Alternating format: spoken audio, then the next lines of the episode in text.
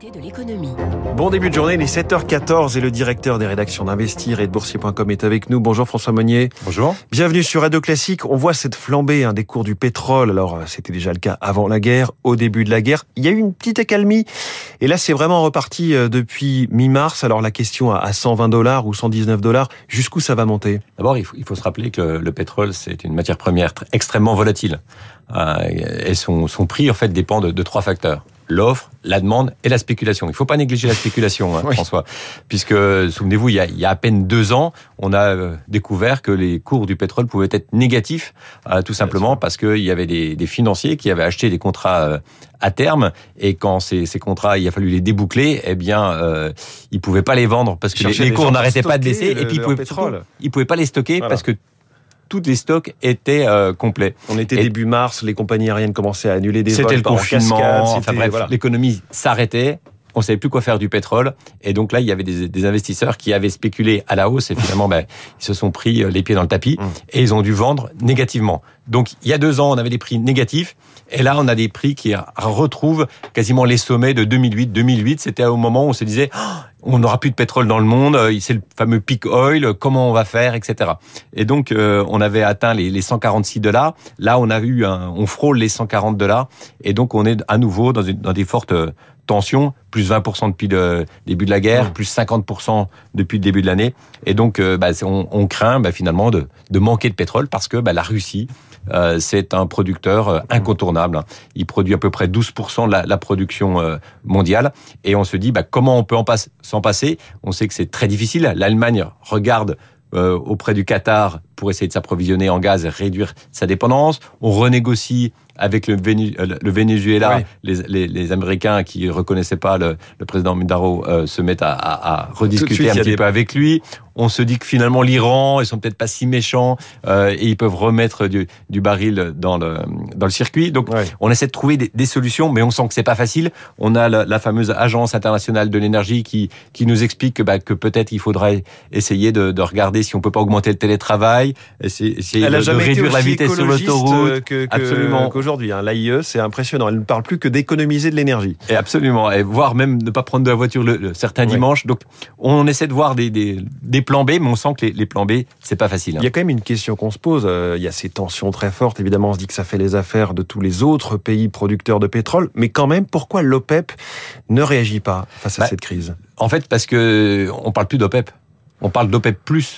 L'OPEP, c'est euh, un cartel de, de 13 membres. On a rajouté euh, l'OPEP+, avec dizaine, une dizaine d'autres membres. Dont la Russie. Et, dont la Russie. Et euh, on a beaucoup de, de, pays qui veulent pas se mettre mal vis-à-vis -vis du partenaire russe, qui a montré que bien au Moyen-Orient, il pouvait faire la loi en Syrie, il pouvait faire aussi la loi en Afrique. Et donc euh, c'est un partenaire qui est euh, un peu encombrant oui. et on a du mal à, à, à, se mettre mal avec lui. Alors après dans l'OPEP, on sait il y a, il y a que trois pays qui peuvent vraiment euh, euh, se mettre à, à, produire massivement, c'est l'Arabie Saoudite, les Émirats Arabes Unis et puis euh, l'Irak. Oui. Mais il y a aussi un système de code-part. Il faut renégocier parce que ils sont tous contents finalement que les prix de l'énergie euh, flambent. Ça permet de rapporter plus avec une production qui reste euh, modeste. Oui, ce week-end, euh, Jean-Yves Le Drian, le ministre français des, des Affaires étrangères, a dit qu'il discutait avec Riyad et Abu Dhabi justement de diversification stratégique, de voir si ces pays alliés de la France, mmh. on leur fournit notamment des armes, euh, pouvaient fournir plus de d'hydrocarbures. De,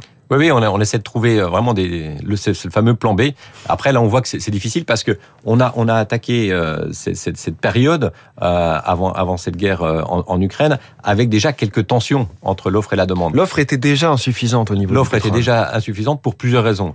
Premier élément, euh, on a eu des compagnies pétrolières qui ont énormément souffert euh, pendant le, le, confinement, justement avec des, des prix qui, euh, qui se sont effondrés, mmh. donc ils se sont dit on va arrêter la partie exploration-production. Donc il y a à peu près 5... L'investissement est un petit peu gelé. Oui. Près de 100 milliards ont été économisés en, de, en 2020 et maintenant on, on paye le, le, prix cher. Ça c'est le premier élément. Le deuxième élément, on, tout le monde demandait aux compagnies pétrolières bah, de, de, regarder le monde après, d'après le pétrole. Est-ce qu'on peut pas aller plus sur les énergies renouvelables, l'éolien, le solaire? Et donc, bah, les compagnies pétrolières se sont là aussi euh, dit, bah, on va essayer d'un peu moins d'investir dans l'exploration-production.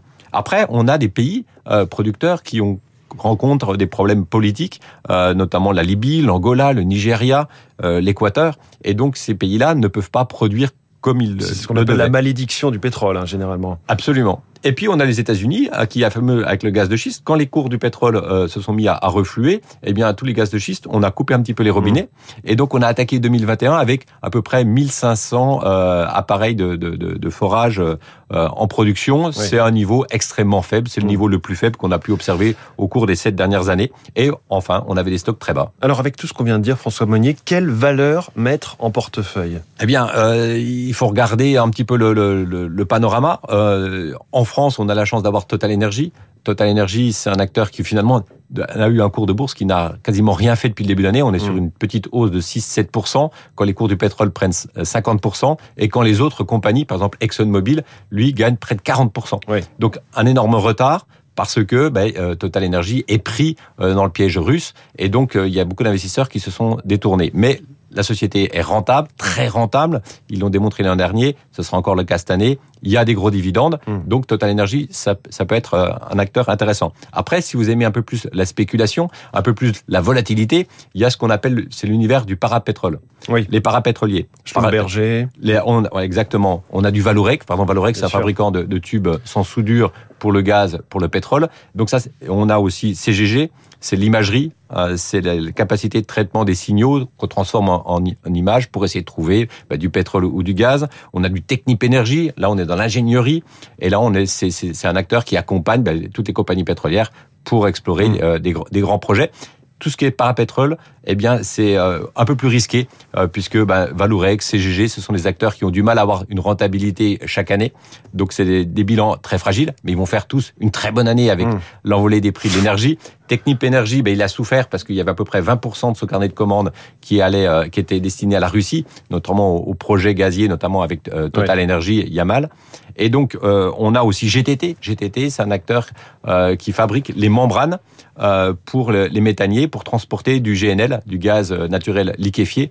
Et là, on sent qu'il y a une forte demande, hein, puisque mmh. euh, on a le sentiment que si la situation perdurait, eh bien, on allait moins transporter du gaz par tuyau, mais davantage par bateau. Et d'ailleurs, l'Allemagne est en train de construire deux terminaux pour recevoir du, du, du GNL. Toute et donc, une filière industrielle, en tout cas, et enfin, une dernière, une pépite, la Française de l'énergie, et on fabrique, il faut le savoir, du gaz en Lorraine. Et donc, c'est un acteur qui, qui, flambe en bourse, plus 70%. Française, euh, c'est la française de l'énergie. Merci beaucoup, François Monnier, directeur euh, des rédactions d'Investir et de Boursier.com, invité de l'économie ce lundi matin. Il est 7h21. Le tout pour le tout d'Éric Zemmour, c'est l'info politique.